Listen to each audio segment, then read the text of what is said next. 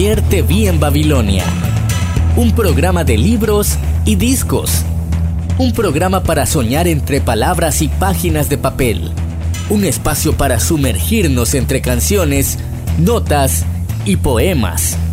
Un espacio para pararlo todo y disfrutar del placer de la literatura. Ayer te vi en Babilonia.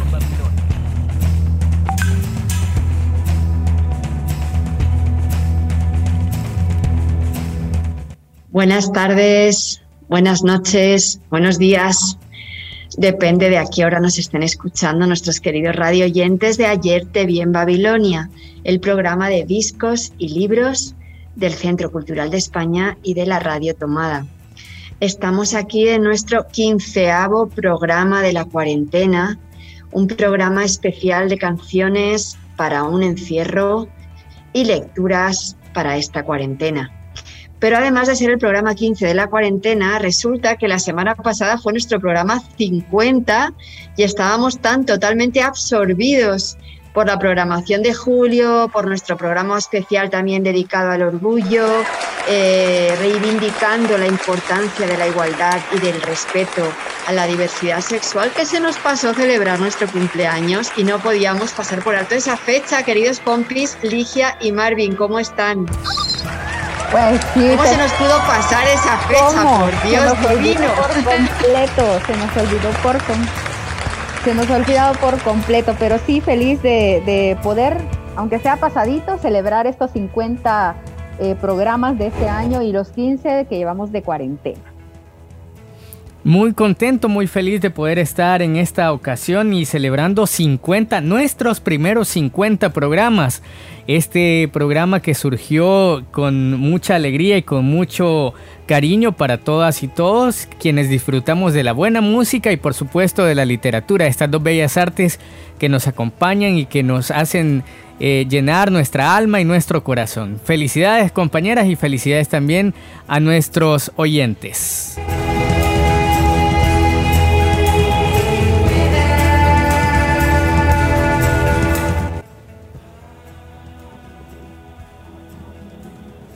Pues si quieren, podemos empezar con las lecturas, porque al final este es un programa de lecturas y lo que nos hemos planteado para este programa de hoy es eh, volver un poco a retomar esos programas en los que tiramos de nuestras lecturas favoritas, a las que siempre uno quiere volver, ¿no? Que siempre son como esos comodines que siempre nos acompañan, ¿no?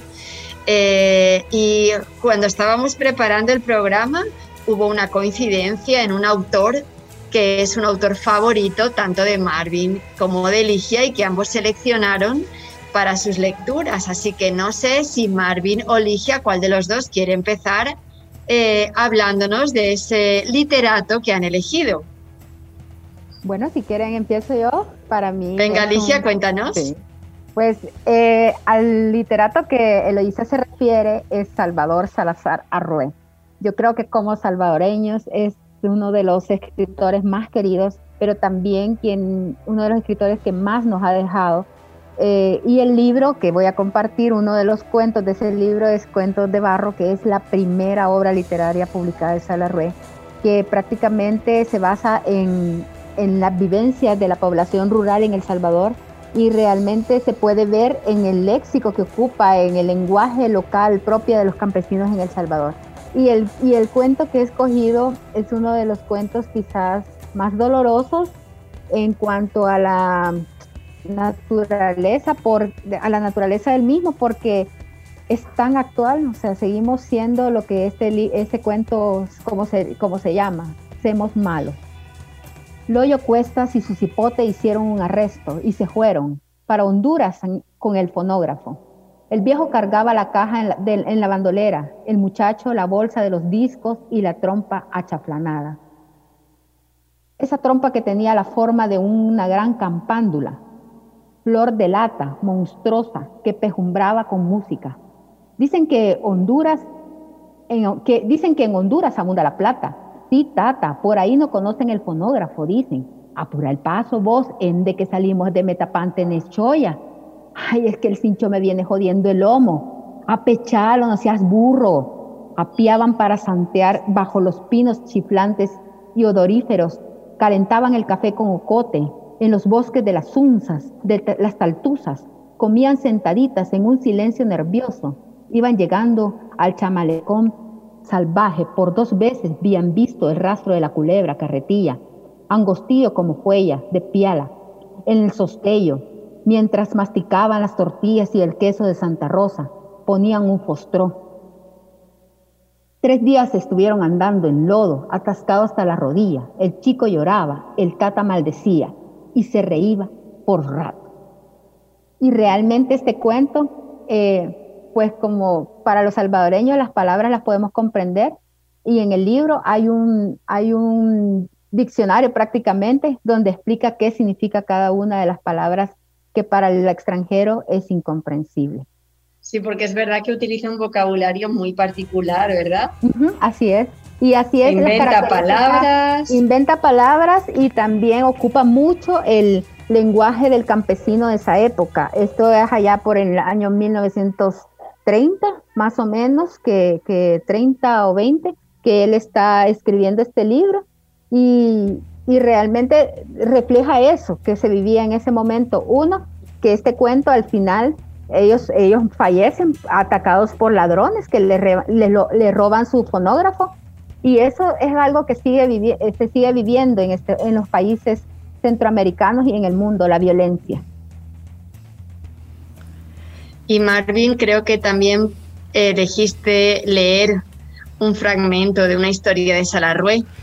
Sí, efectivamente, es una historia que a mí me tocó un montón hace algunos años. Yo no la conocía, a pesar de que también está en Cuentos de Barro. Y eh, la conocí o, la recordé realmente a raíz de una producción que realizamos junto con el Museo de la Palabra y la Imagen que eh, grabamos algunos cuentos de Salarrué, no las caricaturas que son tan, tan famosas, sino que para el programa que tenía eh, el Museo de la Palabra y la Imagen, que se llama Tejiendo la Memoria, dimos vida a estos cuentos, los dramatizamos y los pusimos al aire en este programa, eh, Tejiendo la Memoria. Este cuento eh, habla acerca de las desigualdades sociales y de la inocencia que tienen los niños y las niñas, sobre todo del área rural. Como decía Ligia Salarrué era un, no solamente un escritor, sino que también un pintor y un periodista que era muy observador del costumbrismo salvadoreño. Y en esta oportunidad quiero compartirles cuentos de barro. La tarde herida cayó detrás del cerro, con la ala azul tronchada y el pico de oro, de, oro, entreabrido. El nido de la noche quedó solito, con piojillo de estrellas y el huevo brilloso de la luna. Plumas quedaron angeliando, tristosas. Los guarumos, altos y chelosos, se miraban desde las escuranas, con aspectos de espíritus de palo. La brisa espesa, tufosita y gelada, hacía nadar las ramas de los claros morados en el cielo. El sereno mojisco untaba brillos en los bultos de las focosas. Y toda la tierra se encaramaba al cielo en honores. Lijaban los grillos, puliendo el silencio. Por la puerta del rancho embarrancado salió al pedrero una puñalada de luz.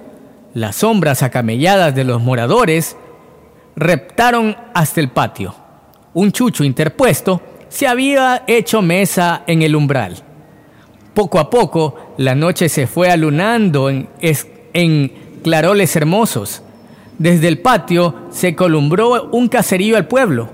Uno que otro candil estrellaba la calle. Y en el campanario antiguo, una cuajaba, la luna cuajaba, campaneando alegre, y de cuando en cuando, en cuando los cohetes pullaban la carpa tilinte del cielo, chiflando todos luminosos y revolando con estrépito. La nana se enrolló en el tapado y salió, seguida de los otros dos hipotes. La tina tenía once años, era delgadita y pancitinga. Nacho andaba en los cinco, sopladito, pujoso, careto y moscoso. La camisa le campaneaba las del ombligo Caminaba jalado, atropezándose con la boca en forma de O, por la trancanzón de la ñaca. Bajando al camino real, cogieron rumbo al pueblo.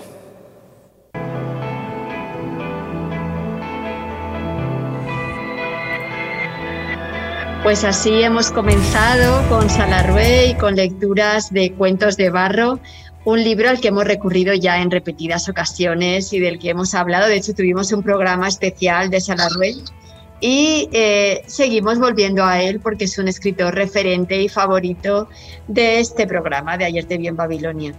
Y también vamos a repetir músico, ¿verdad, Marvin? Porque justo la semana pasada presentábamos un tema de Alex Underwater, si lo pronuncio bien. Alex Anwanter. Anwanter. Anwanter, cabal. Sí, es un apellido alemán. Es y chileno. Marvin, volvemos a él, a escucharle, ¿no? Sí, es de la producción latinoamericana, que es un, eh, una, un homenaje a, la tierra, a esta patria grande, que eh, este cantautor chileno hace y que toma un montón de temas sociales y los pone demasiado alegres, diría yo, para la reflexión y para que nos demos cuenta de que también podemos hacer fiesta y podemos eh, alegrarnos a pesar de todas las vicisitudes y todas las desigualdades que se viven en este bonito continente y de tantos colores. Esta canción habla acerca de eh, las personas que son LGTBIQ y que son acusadas, señaladas precisamente los hombres por no ser precisamente masculinos en el estilo eh, más tradicional de la palabra. Es una canción bien alegre y eh, mejor escuchémosla. Se llama No te puedes escapar, del disco Latinoamérica.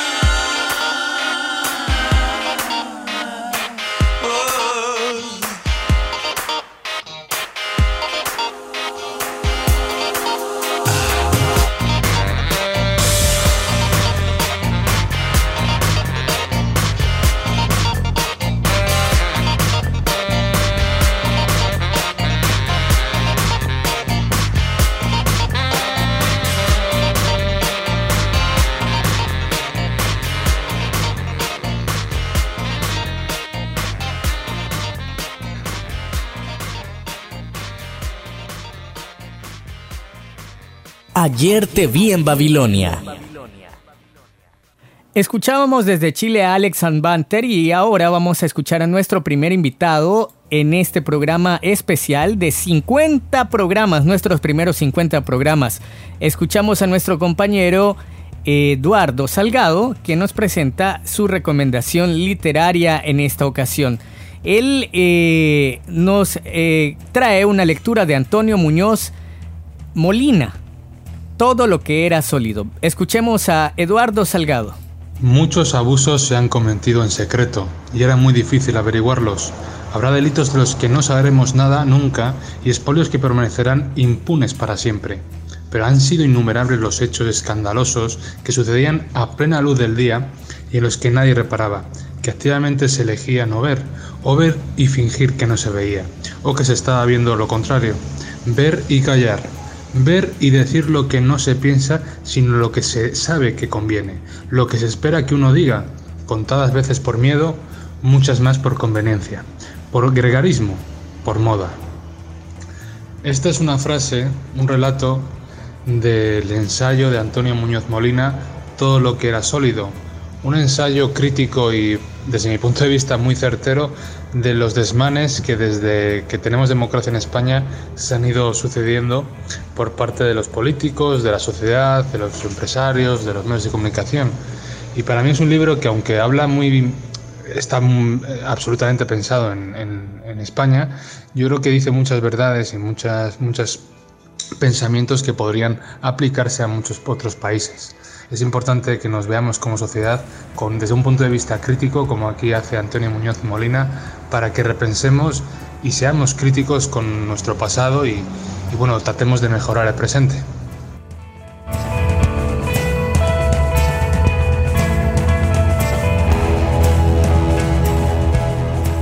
Ahí nos leía Eduardo estas líneas de todo lo que era sólido. La verdad que sí, como él dice, un magnífico ensayo de, Muñoz Molina.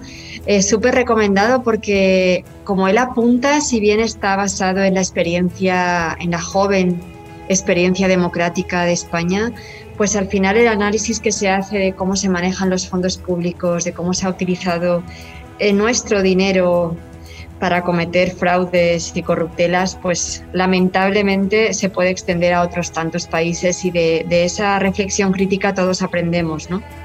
Así que nada, otro, eh, un escritor también bien favorito que ya hemos leído en más de una ocasión aquí en Ayer te vi en Babilonia.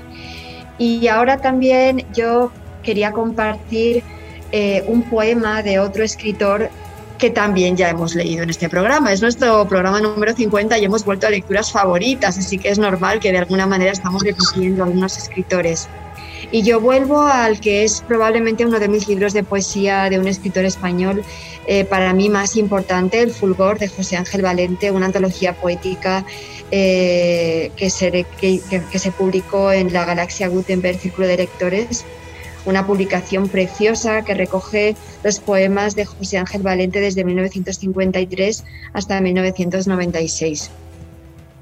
Y la verdad es que había elegido inicialmente un poema que es uno de mis favoritos, se llama A veces viene la tristeza, eh, que me parecía muy pertinente en estos momentos en que creo que a todos nos ha pasado. Llevamos ya tres meses encerrados y quién no ha tenido el día de bajón del que no sabes ni cómo tirar para adelante para seguir con el trabajo, con el día a día, con la limpieza, con la cocina, con los niños. Pero de repente, dándole un repaso al libro, cambié a otro que también me parece súper pertinente para estos días que estamos viviendo y que se llama Sobre el tiempo presente. Escribo desde un naufragio, desde un signo o una sombra, discontinuo vacío que de pronto se llena de amenazante luz Escribo sobre el tiempo presente, sobre la necesidad de dar una orden testamentaria a nuestros gestos, de transmitir en el nombre del Padre, de los hijos del Padre, de los hijos oscuros de los hijos del Padre, de su rastro en la tierra, al menos una huella del amor que tuvimos en medio de la noche, del llanto o de la llama que a la vez alza al hombre, al tiempo ávido del Dios, y arrasa sus palacios, sus ganados, riquezas, hasta el tejo y la úlcera de Job el voluntario. Escribo sobre el tiempo presente. Con lenguaje secreto escribo, pues quien podría darnos ya la clave de cuanto hemos de decir, escribo sobre el hálito de un Dios que aún no ha tomado forma, sobre una revelación no hecha, sobre el ciego legado que de generación en generación llevará nuestro nombre. Escribo sobre el mar, sobre la retirada del mar que abandona en la orilla formas petrificadas o restos palpitantes de otras vidas. Escribo sobre la latitud del dolor, sobre lo que hemos destruido, ante todo en nosotros, para que nadie pueda edificar de nuevo tales muros de odio. Escribo sobre las humeantes ruinas de lo que creíamos, con palabras secretas sobre una visión ciega pero cierta, a la que casi no han nacido nuestros ojos Escribo desde la noche, desde la infinita progresión de la sombra, desde la enorme escala de innumerables números, desde la lenta ascensión interminable, desde la imposibilidad de adivinar aún la conjurada luz, de presentir la tierra, el término, la certidumbre al fin de lo esperado. Escribo desde la sangre, desde su testimonio, desde la mentira, la avaricia y el odio, desde el clamor del hambre y del trasmundo, desde el condenatorio borde de la especie, desde la espada que puede herirla a muerte, desde el vacío giratorio abajo, desde el rostro bastardo, desde la mano que se cierra opaca, desde el genocidio, desde los niños infinitamente muertos, desde el árbol herido en sus raíces, desde lejos, desde el tiempo presente. Pero escribo también desde la vida, desde su grito poderoso, desde la historia, no desde su verdad acribillada, desde la faz del hombre, no desde, sus palabras derruidas, desde el desierto, pues de allí ha de nacer un clamor nuevo, desde la muchedumbre que padece hambre y persecución y encontrará su reino porque nadie podría arrebatárselo. Escribo desde nuestros huesos, que ha de lavar la lluvia, desde nuestra memoria, que será pasto alegre de las aves del cielo. Escribo desde el patíbulo, ahora y en la hora de nuestra muerte, pues de algún modo hemos de ser ejecutados. Escribo, hermano mío, de un tiempo venidero sobre cuanto estamos a punto de no ser, sobre la fe sombría que nos lleva.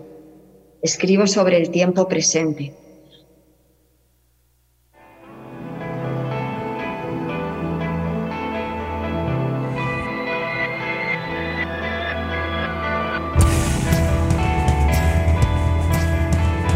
con este poema de Valente eh, queríamos también dedicar un, espacio de nuestro ayer de Bien Babilonia a la poesía, que siempre tiene un lugar destacado, por supuesto, en este programa que dedicamos a la música y a la literatura. Y Ligia también nos trae poesía para este programa de hoy. Así que, Ligia, adelante. Sí, eh, la, poesía que yo traigo eh, es de Claudia Lars, es una historia de amor que ella contesta eh, a través de esa poesía, que son de 15, de 15 partes, está compuesta. Y ella se enamora de un costarricense, José Basileo Acuña, y viaja a Costa Rica porque él era coordinador de un círculo de, escritores. Y e, ella se enamora y se le declara y él la rechaza.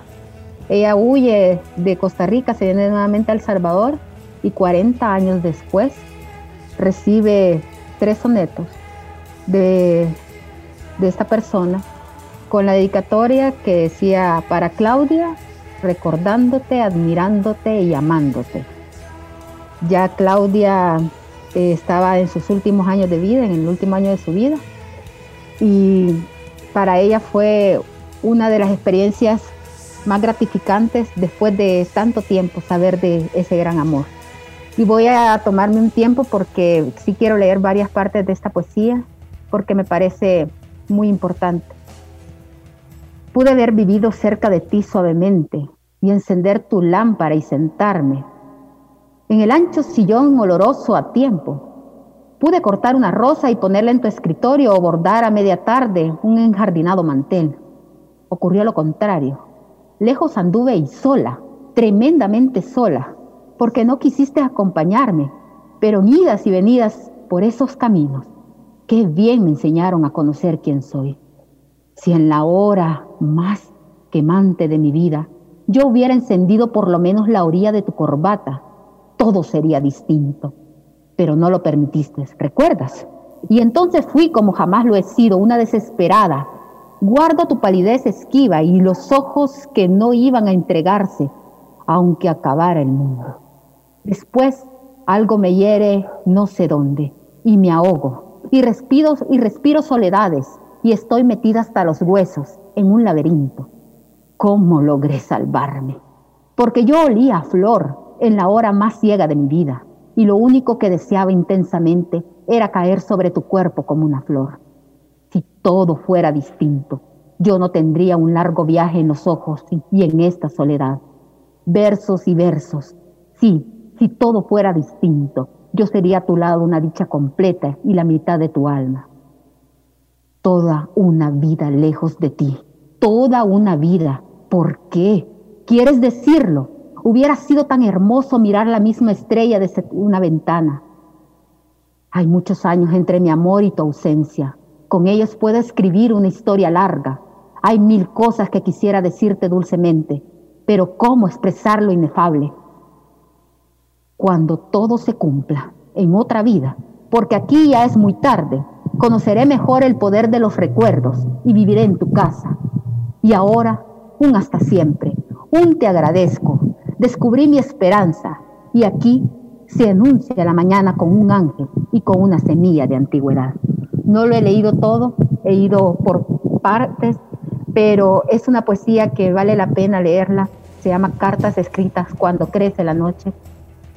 Y ella eh, comparte, hay, un verso, hay un verso donde ella se, se refiere a un joven que ella le cuenta su secreto de esa carta que recibe, y es David Escobar Galindo quien lo cita en el año 72 en el Hotel Desaparecido de San Salvador, en el centro, y le cuenta la, experiencia que ha vivido con José Basileo Acuña después de 40 años. Ella, luego de esa entrevista con Galindo, descubre que tiene cáncer y viaja a Estados Unidos, donde ella, ella ya empieza a morir. Así que esa ha sido la, poesía que quería compartir con ustedes. Y la, la canción que continúa eh, yo no quiero describirla, solamente dedicársela a José Basileo Acuña y a Claudia Lars en otra vida de el cantautor Emmanuel.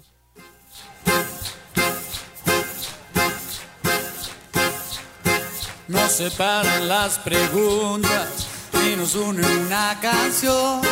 Los amores imposibles nunca encuentran solución. Tengo flechas en el pecho y en la mano el corazón.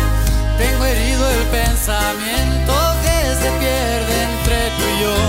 No sé si es bueno borrarte y quedarme con tu ausencia. No sé si es mejor mentirle sin querer a mi conciencia. Si te encuentro en otra vida, ya no vuelvas a esconderte.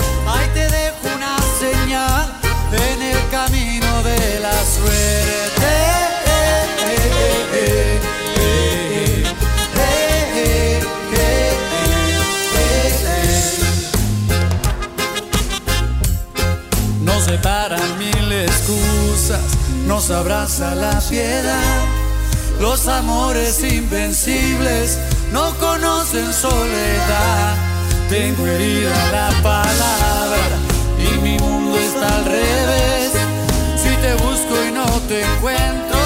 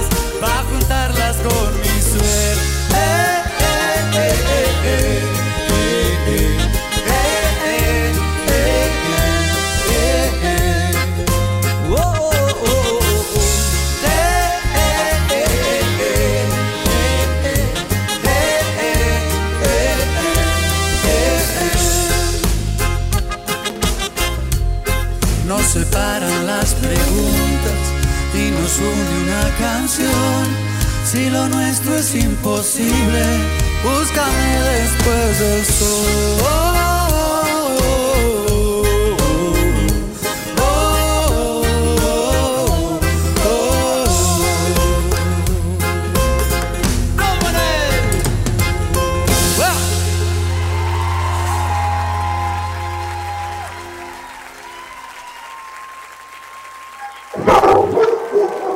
Ese fue Platón, que también quiere intervenir en el programa, como no podía ser menos. Y nosotros seguimos con nuestras lecturas.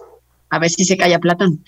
Y ahora tenemos también el acompañamiento de otra de nuestras compañeras y les queremos recordar que estamos precisamente celebrando nuestros 50 programas de Ayer Te Vi en Babilonia. Hoy es el programa número 51, el quinceavo de la cuarentena y Emeti nos quiere felicitar. Así que le damos paso para que nos felicite y de paso nos recomiende una de sus lecturas eh, que, le está, que, que está haciendo en estos últimos días ¿no? de cuarentena. Felicidades, ayer te vi en Babilonia por llegar al programa número 50.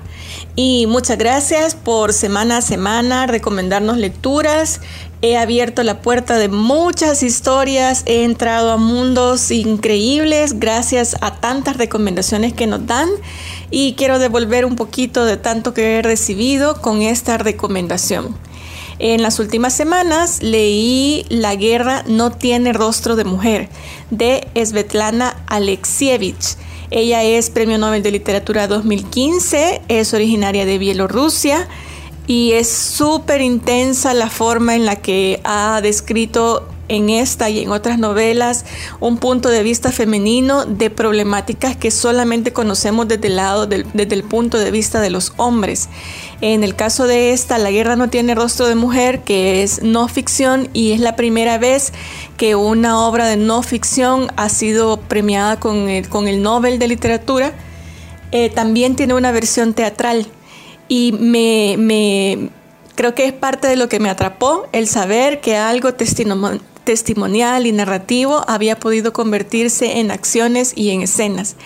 En La guerra no tiene rostro de mujer se cuenta sobre las mujeres que combatieron en el ejército rojo de Rusia durante la Segunda Guerra Mundial, que fueron impresionantemente, fue, fueron mm, casi un millón y no tenían roles de mensajeras o de radistas solamente, sino también eran lideresas, también eran, estaban en el campo de batalla en primera línea, fueron francotiradoras, condujeron tanques, trabajaron en los hospitales, organizaron campañas.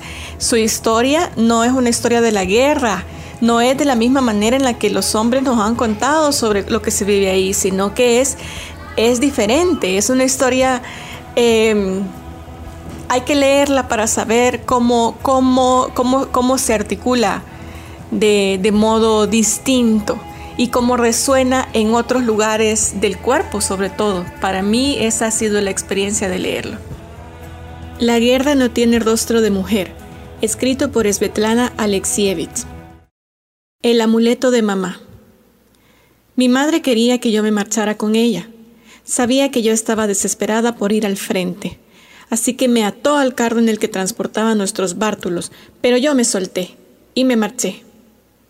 Un trozo de aquella cuerda se quedó atado a mi mano. Había mucha gente viajando, todos escapaban. ¿A dónde ir? ¿Cómo llegar al frente? Me crucé con un grupo de chicas y una dijo que no muy lejos de allí vivía su madre, así que nos dirigimos a su casa. Llegamos una noche, llamamos. Su madre abrió la puerta y al vernos sucias, harapientas, nos ordenó, No os mováis. Nos quedamos allí, en la puerta. Entonces trajo unas ollas enormes y nos hizo quitarnos la ropa. Nos lavamos el pelo con ceniza porque ya no quedaba jabón y nos acomodamos en el piso de arriba, en la yasija de la estufa rusa. Me dormí al instante. Por la mañana la madre de aquella muchacha nos hizo sopa de col y horneó pan con salvado y patata. Qué rico nos pareció ese pan de pobre y qué dulce era aquella sopa. Nos quedamos allí cuatro días. Ella nos daba de comer para que nos recuperásemos. Nos daba la comida poco a poco, en raciones pequeñas. Temía que si comíamos demasiado moriríamos. Al quinto día nos dijo, marchaos. Antes había venido una vecina. Nosotras estábamos en la yacija, escondidas. Nos hizo un gesto para que no hablásemos. Ni siquiera sus vecinas les había confesado que su hija estaba en casa. Todos sabían que ella luchaba en el frente. Era su única hija, le dijo a las vecinas. Pero cuando ésta abandonó las armas y regresó a la casa, ella, la madre, no tuvo lástima, no podía perdonar la deshonra. Nos despertó en la mitad de la noche y nos dio unos saquitos con comida. Nos dio un abrazo a cada una de nosotras y nos dijo, marchaos, con las lágrimas en los ojos. No intentó retener a su hija. No, la besó y le dijo, tu padre está luchando. Tú debes hacer lo mismo. Por el camino esa muchacha me contó que era enfermera, que su unidad había sido rodeada y... Recordé, recordé un largo camino. Pasé por muchos lugares hasta que finalmente llegué a Tambov y allí entré a trabajar en un hospital. Era un buen lugar. Me recuperé, gané unos kilitos. Cuando cumplí 16 años, me dijeron que ya podía donar sangre. Igual que los demás médicos y enfermeras, empecé a donar sangre regularmente. En el hospital constantemente hacían falta cientos de litros, nunca había suficiente sangre. Cada vez donaba 500 centímetros cúbicos, medio litro de sangre dos veces al mes. Recibía una, una ración alimenticia de donante, un kilo de azúcar, un kilo de sémola, un kilo de embutidos, alimentos para recuperar fuerzas. Pero me hice amiga de tía Nuria, quien trabajaba como auxiliar en el hospital. Era madre de siete niños. Su, su, marido había perdido la vida durante los primeros meses de guerra y su hijo mayor, de 11 años, al ir a buscar la comida perdió la cartilla de racionamiento de toda la familia. Entonces, yo les pasaba mi ración de donante. Una vez un médico me propuso, vamos a apuntar tu dirección, a ver si se presenta alguien que haya recibido tu sangre. Escribimos mi dirección y enganchamos el papelito a la botella. Pasado un tiempo, como un par de meses más tarde, acabé mi jornada y me fui a la cama. De pronto sentí que me zarandeaban. Levántate, ha venido tu hermano. ¿Qué hermano? Yo no tengo hermanos. Le vi, un teniente joven y apuesto, y le pregunté, ¿quién pregunta por Omelchenko? Y él respondió, yo. Y mostró la nota que escribimos con el médico. Soy tu hermano de sangre, me dijo. Me trajo dos manzanas y un paquetito de bombones. Comprar bombones era imposible en ese entonces, Dios mío, qué ricos estaban esos bombones. Testimonio de Olga Yakolevna Omelchenko, técnica sanitaria de una compañía de infantería.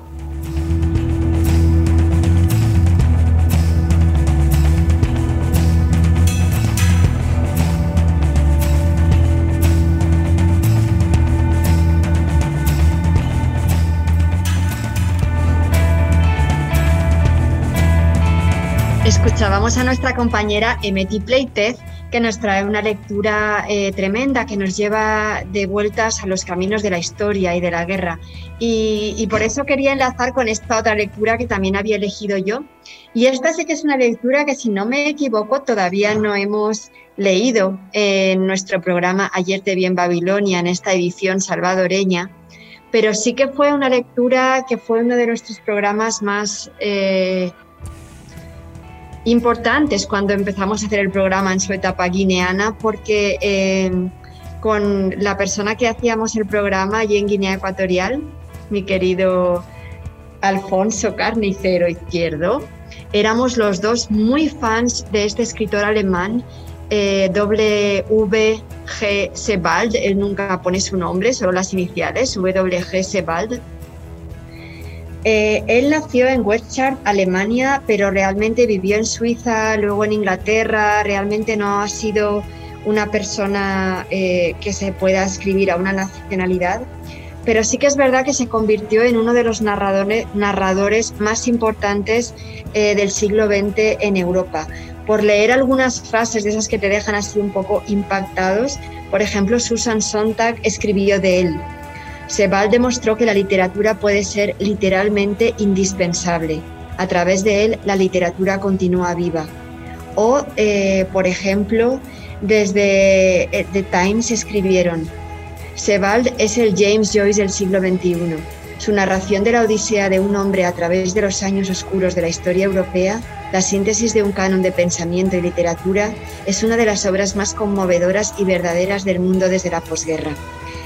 Y enlazando con lo que leía Emety, este libro, Austerlitz, que para mí es una de las grandes joyas de este autor, Sebald, eh, nos remite a esa parte de la historia europea que, nace después de las cenizas de la Segunda Guerra Mundial. Y voy a leer un fragmento al azar del libro que os recomiendo un montón. Eh, él se va mezcla ensayo, literatura de ficción, fotografías reales, se, inventa la vida de un personaje para realmente hablar de historia y de filosofía eh, y que nos hace repensarnos ¿no? como humanos. Voy a leer este párrafo del libro. Hubiera escrito poco o mucho. Me parecía siempre al leerlo tan fundamentalmente equivocado que al punto tenía que destruirlo y comenzar de nuevo. Pronto me resultó imposible aventurar el primer paso. Como un equilibrista en la cuerda floja que no sabe ya cómo poner un pie delante de otro, sentía solo la oscilante plataforma debajo de mí y me daba cuenta con horror de que los extremos del balancín que centellaban muy lejos en los bordes de mi campo de visión no eran ya, como antes, mis luces orientadoras, sino malignos señuelos que querían precipitarme en el vacío. De vez en cuando ocurría aún que se perfilara en mi cabeza un razonamiento con hermosa claridad, pero sabía ya, mientras eso sucedía, que no estaba en condiciones de retenerlo, porque en cuanto tomara el lápiz, las infinitas posibilidades del idioma a las que antes podía abandonarme con confianza, se convertirían en una mezcolanza de frases de pésimo gusto. No había giro de frase que no resultara ser una lamentable muletilla, ni palabra que no sonara vacía y falaz. Y en ese espantoso estado de ánimo me pasaba horas y días mirando a la pared. Me atormentaba el espíritu y aprendía poco a poco a comprender lo horrible que es que incluso la tarea o el deber más nimio, como por ejemplo ordenar un cajón de cosas diversas, pueda ser superior a nuestras fuerzas. Era como si alguna enfermedad ya latente en mí se dispusiera a declararse, como si algo desmoralizador y obstinado se hubiera metido en mi interior y poco a poco lo paralizara todo. Sentía ya tras mí, frente a la infame apatía que precede al desmoronamiento de la personalidad, sospechaba que en realidad no tenía memoria ni capacidad intelectual, ni una verdadera existencia, que durante toda mi vida solo me había ido extinguiendo y apartando del mundo y de mí mismo.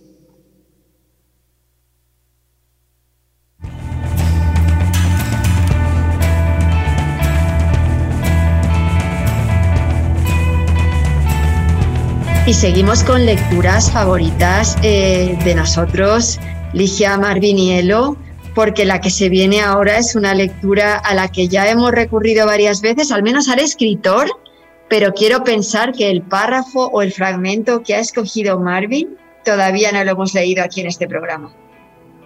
Al menos de este libro, de este escritor, sí hemos recurrido en más de alguna ocasión porque es uno de mis escritores favoritos también, es eh, uno de los exponentes del realismo mágico. Me refiero al colombiano Gabriel García Márquez, también periodista, al igual que Salarrué, comparten un montón de similitudes también al escribir su obra y en esta ocasión traigo un libro que eh, me regalaron, eh, que lo guardo con mucho cariño, que eh, trata acerca de un coronel que vive el retiro de una manera paupérrima. Espera la pensión que es producto de la guerra civil de los mil días, que nunca llegó. Entonces, la única forma que está en la que él ha recurrido que quiere recurrir para generar ingresos es eh, poner a pelear un gallo que está criando, que era de, su hijo, que ya no está. Eh, hablo del coronel no tiene quien la escriba y esta es un fragmento eh, que me parece bastante cómico, bastante peculiar dentro de esta obra. Del coronel no tiene quien la escriba. Esta es mi eh, selección para esta ocasión.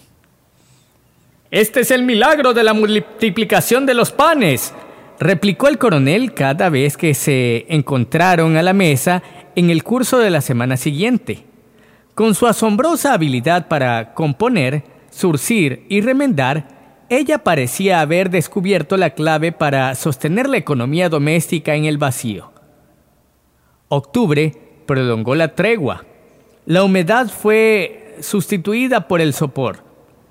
Reconfortada por el sol de cobre, la mujer destinó tres tardes a su laborioso peinado.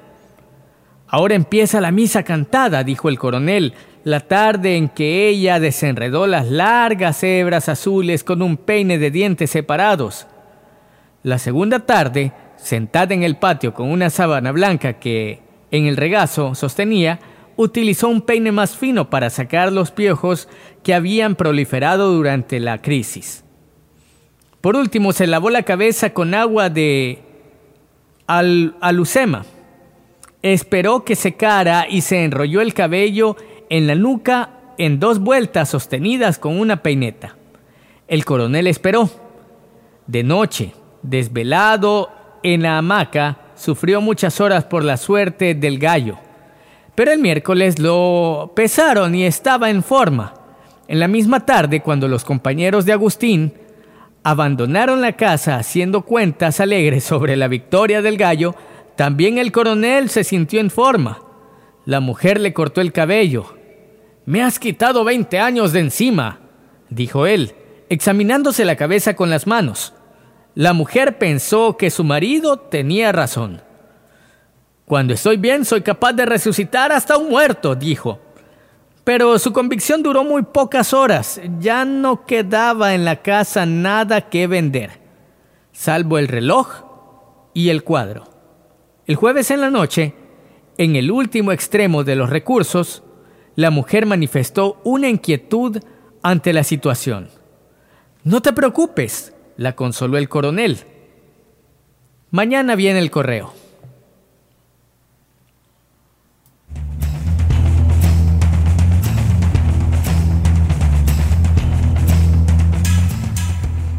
Pero más que nunca nos parece importante recordar el valor de los libros y de la literatura. En estos días de cuarentena un libro nos hace volar, nos hace viajar y nos hace soñar. Los libros nos ayudan a ponernos en la piel del otro y a conocer nuevas y diversas vidas. Los libros nos proponen nuevas formas de imaginar nuestros mundos y también nos ofrecen claves para comprender otros mundos. Los libros nos hacen mejores porque nos hacen más libres.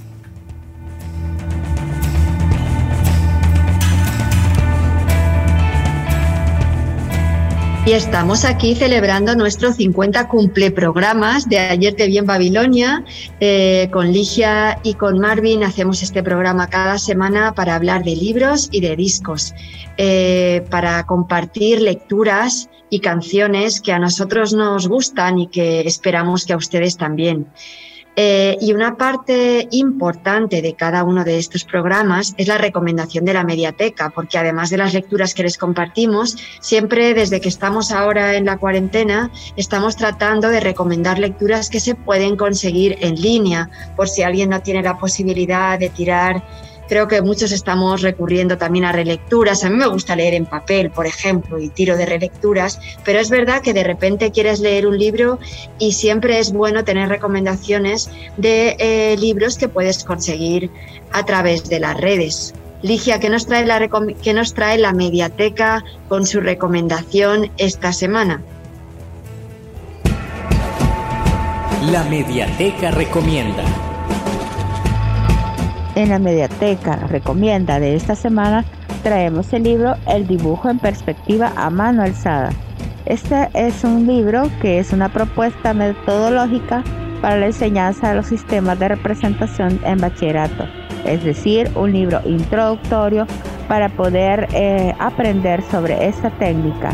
Es un libro editado por la Universidad Politécnica de Madrid y que pueden consultarlo en, eh, en el link que les vamos a dejar en la página web del Centro Cultural de España www.ccesv.org.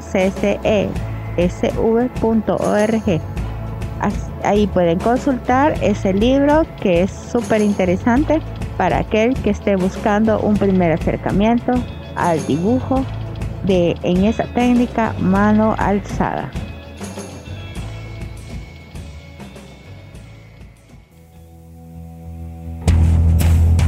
Ayer te vi en Babilonia.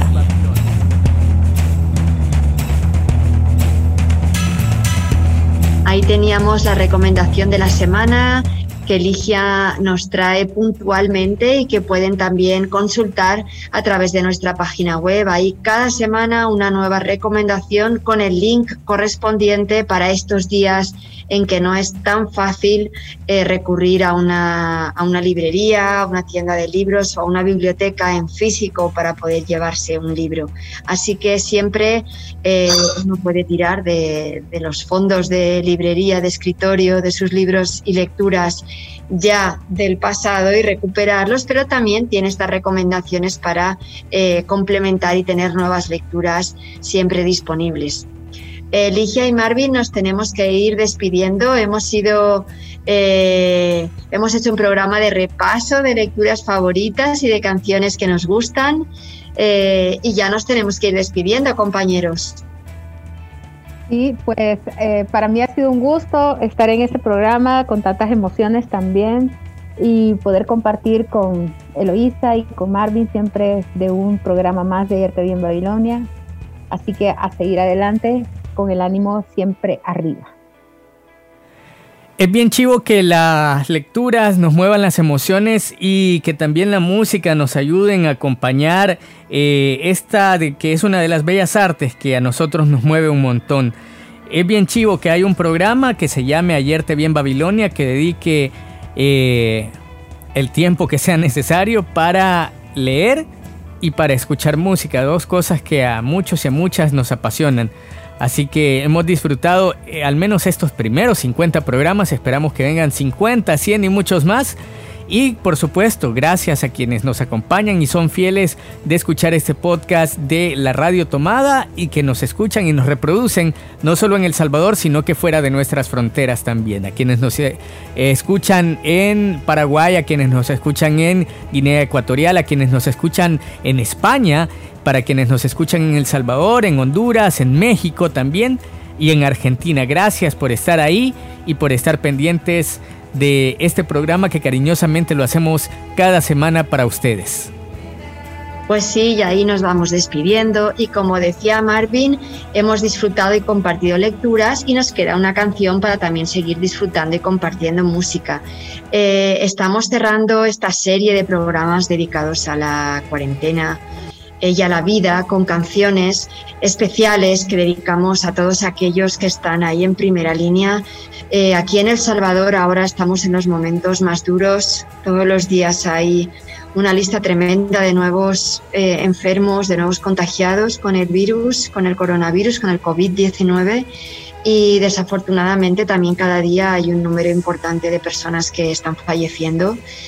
Eh, ya nos toca, creo que a casi todos, algún conocido, algún familiar de algún conocido, alguien cercano y a ellos les dedicamos esta canción, a ellos que han fallecido, a los familiares, a los amigos y a los que siguen batallando porque salgamos de esta todos lo más pronto posible y tenemos que hacerlo unidos.